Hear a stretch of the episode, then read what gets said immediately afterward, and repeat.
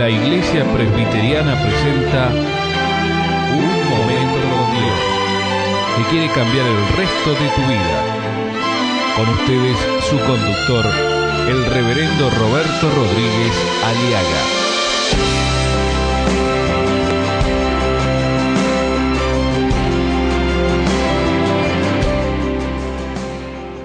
Hay muchas maneras, muchas maneras de darle la vuelta a las dificultades. Hay muchas maneras y a veces somos muy campeones o, es- o especialistas eh, en darle vuelta o rodeos a una dificultad en la vida. Y en vez de enfrentarlos, buscamos siempre excusas.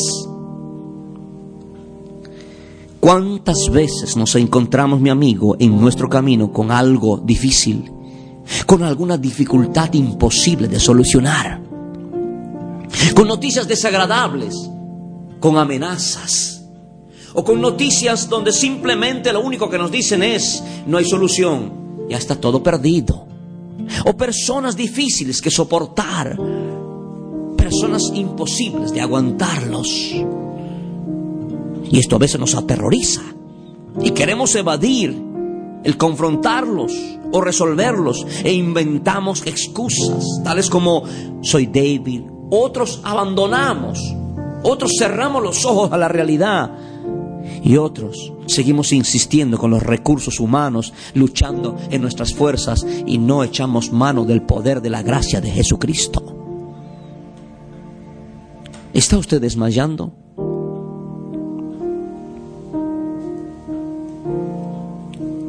Nuestro pasaje y aquí quiero cerrar este, este mensaje. Elías cayó en esta situación. Elías estaba abatido, desmoronado, desmoralizado, porque las cosas no le salieron como él pensó. Entonces él no entendió que muchas veces edificar la vida espiritual de la gente requiere mucha, pero mucha paciencia y mucho tiempo. Ahí está. Elías hizo todo el sacrificio para demostrarle al pueblo de Israel que el Jehová de los ejércitos, el Dios que hizo los cielos y la tierra, el Dios y Padre de nuestro Señor Jesucristo es digno de alabanza y adoración. Pero ¿sabe lo que lo- logró? Logró que la gente se endureciera más. Y él dijo, no puede ser. ¿Por qué? ¿Por qué lo que invertí me salió mal? ¿Cuántas familias están así? He trabajado, he sido fiel a mi esposo. Mire cómo me paga, se fue con otra mujer. Le fui fiel a mi esposa, mire cómo me devuelve, me fui infiel con otro hombre. Mire mis hijos en quienes he invertido tiempo, vida, salud. Miren, hoy me han abandonado, ni siquiera me dan un saludo por ser el día del padre o día de la madre o día de la familia. Y están arrinconados en el dolor, en la bronca humillados, abatidos, decepcionados. Elías, tienes que comprender que edificar gente, criar hijos, dar amor requiere tiempo y mucha paciencia. Y también tenemos que perdonarnos a nosotros mismos. Todos cometemos errores, mi amigo. No hay nadie en quien no peque, quien no falle. Cometemos errores y necesitamos humildad para reconocer nuestros errores. ¿Es usted de las personas que saben reconocer sus errores o siempre está buscando culpables y no hay cuando usted reconozca su propia culpa? Necesita humillarse. Humillaos pues bajo la poderosa mano de Dios para que Él os exalte cuando fuere tiempo, echando toda vuestra ansiedad sobre Él, porque Él tiene cuidado de vosotros. El que se humilla será enaltecido, y el que se enaltece será humillado. Y antes del quebrantamiento, antes de la humillación, antes de que mordamos el polvo de nuestra derrota, viene la altivez del corazón. ¿Es usted una persona altiva que no sabe reconocer sus errores? Usted necesita un Salvador, un libertador, que es Jesucristo el Señor. Tenemos que perdonar. Elías, tienes que perdonar tus errores. Elías, huiste por gusto, abandonaste tu deber Corriste al desierto simplemente porque te dejaste llevar por una simple chusmerío o una amenaza de una mujerzuela cualquiera llamada Jezabel. ¿Acaso no has no entendido que de Dios es el poder? Elías, ¿por qué huís de tu responsabilidad? Si acabas de ver el poder de Dios, dígame quién es el hombre para que tengas miedo del hombre. ¿No sabes que es como polvo, como paja ante los ojos de Dios? Pero cuando uno está deprimido, bajoneado, se asusta de cualquier cosa. Huyó. Y como muchos hombres que abandonan sus hogares, abandonan sus esposas, abandonan sus hijos o abandonan a sus hijos o los echan a sus hijos, los encargan a lugares donde ni siquiera hay cariño y amor. ¿Por qué?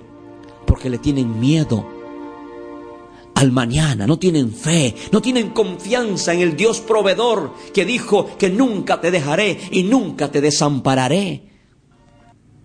Hay matrimonios que no quieren tener hijos porque dicen que no tienen con qué, si mañana nace el hijo, no tienen con qué sustentarlo. Otros que no se casan porque no tienen la casa. Como que la casa es el factor determinante del matrimonio. No digo que no hay que, no, hay que, no hay que tener una casa, pero dígame usted, ¿tiene ya la plata? Y aún ahorrando, después de 40 años, usted se va a jubilar, se va a, va a envejecer y nunca tendrá la esposa ni se casará. Eso es porque no hay confianza. Tenemos que perdonarnos a nosotros mismos. Mi amigo, la vida no termina necesariamente porque hayamos errado fracasado. La vida comienza cuando reconocemos nuestros errores y le pedimos perdón a Jesucristo y la sangre de Jesucristo, su Hijo, nos limpia de todo pecado.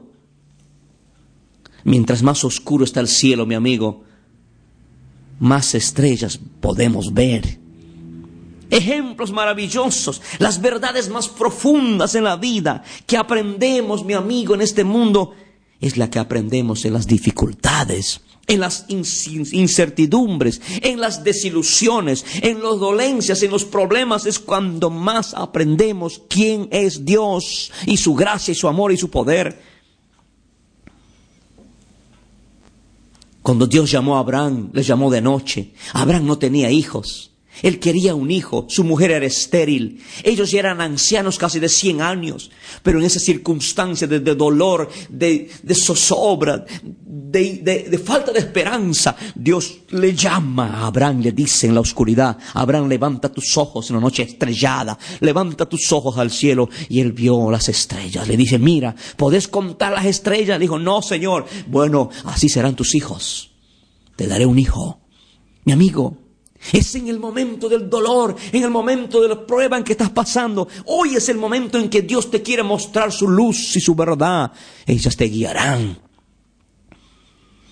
Jesús dijo, yo soy la luz del mundo y el que me sigue no andará en tinieblas, sino que tendrá la luz de la vida. Y el Salmo 36, verso 9, una palabra profética, gloriosa, que la agarro siempre en mi momento de, de oscuridad y donde puedo alentarme y poder ver la luz de la esperanza en Cristo. Dice la palabra así. Porque contigo, oh Dios mío, está el manantial de la vida. ¿Sabe usted, mi amigo, la fuente de soluciones a nuestros problemas se llama Jesucristo? No hay problemas que Dios no lo resuelva, mi amigo, pero la fuente está en su Hijo Jesucristo. Dios ha dicho y lo estableció. Dios no quiere saber nada absolutamente en querer decirnos solo en Jesucristo y su preciosa sangre derramada en la cruz. Todas las promesas que usted y yo podamos necesitar, aferrarnos, apropiarnos y disfrutar de esas promesas están envueltas en Jesucristo. Si usted cree en Jesucristo, las promesas de Dios el Padre serán para usted. Porque el que tiene al Hijo tiene la vida. El Padre dijo, este es mi Hijo amado, en Él tengo complacencia, a Él escúchenlo. Y la Biblia nos dice que las promesas en Cristo son sí y amén para siempre. En tu luz veremos la luz, mi amigo, en la luz de Dios, en la luz de Cristo. Cristo es la luz del mundo. Y si tenemos a Cristo, quien es luz, seremos hijos de luz. Y en medio de las tinieblas, en medio de la oscuridad, en medio de la prueba, en medio de la dificultad, podremos ver la salida la esperanza de gloria se llama Jesucristo. Abraham lo vio y Abraham creyó en esa luz. Y esa luz se llama Jesús. Y Jesús es la luz del mundo. Y los que somos de Jesús nos convertimos en hijos de luz. Alabado sea su nombre. Es necesario aprender que más, cuanto más pruebas, cuanto más oscuridad, se ve mejor la luz desde ella. ¿Está usted aprendiendo de su dificultad? ¿Qué estás aprendiendo de este momento de tu dolor? ¿Qué estás aprendiendo en este momento de tu aflicción? ¿Qué estás aprendiendo en este momento de prueba? ¿Qué estás aprendiendo en este momento de malas noticias que acabas de recibir? ¿O de dificultades? ¿O de zozobras? ¿O de vicisitudes? ¿O de abatimientos o desmoronamientos que estás pasando? ¿Qué estás aprendiendo? ¿A confiar en Dios o a enojarte con Dios? ¿A acercarte a Dios o alejarte de Dios? Mi amigo, las dificultades sirven para acercarnos a Dios. Seamos sabios, inteligentes. Ven a la luz. No te alejes de la luz. Tenemos que aprender a escuchar y a cambiar. Tenemos que aprender. Y hay que aprender a sufrir con gracia. Hay que aprender a entender que la noche no dura para siempre que después de la noche está el día, después que llueve, para, después que llueve sale el sol. Mi amigo, ven a Jesucristo. No hay mejor cosa que cerrar esta serie de mensajes diciéndole, Señor, estoy deprimido, abatido, estoy desmoronada, estoy desmoralizado, estoy aplanada, deprimida, lúgubre, humillada, decepcionada y melancólica y abatida mi alma. Pero vengo a ti, Señor Jesús Tú eres mi esperanza de gloria. Gracias, Señor. Yo quiero confiar en ti. Entrego en tus manos mi vida. Y vengo, Señor, y me tiro y me echo a tus brazos. Sosténme con tu diestra. Tu diestra es poderosa. Tu diestra hace maravillas. Porque tú, Señor, eres mi esperanza. Jesús, te acepto, te recibo como mi Salvador y como mi esperanza de gloria. Desde ahora y para siempre y cambia, Señor, mi lamento en baile, desde ahora y para siempre. Amén y amén.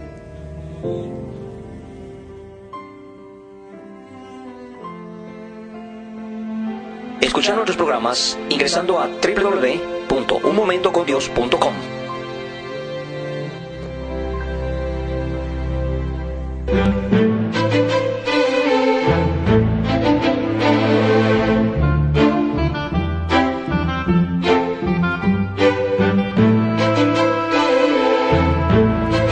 ha sido Un Momento con Dios, presentado por la Iglesia Presbiteriana. Y te invitamos a sintonizarnos mañana en este mismo horario.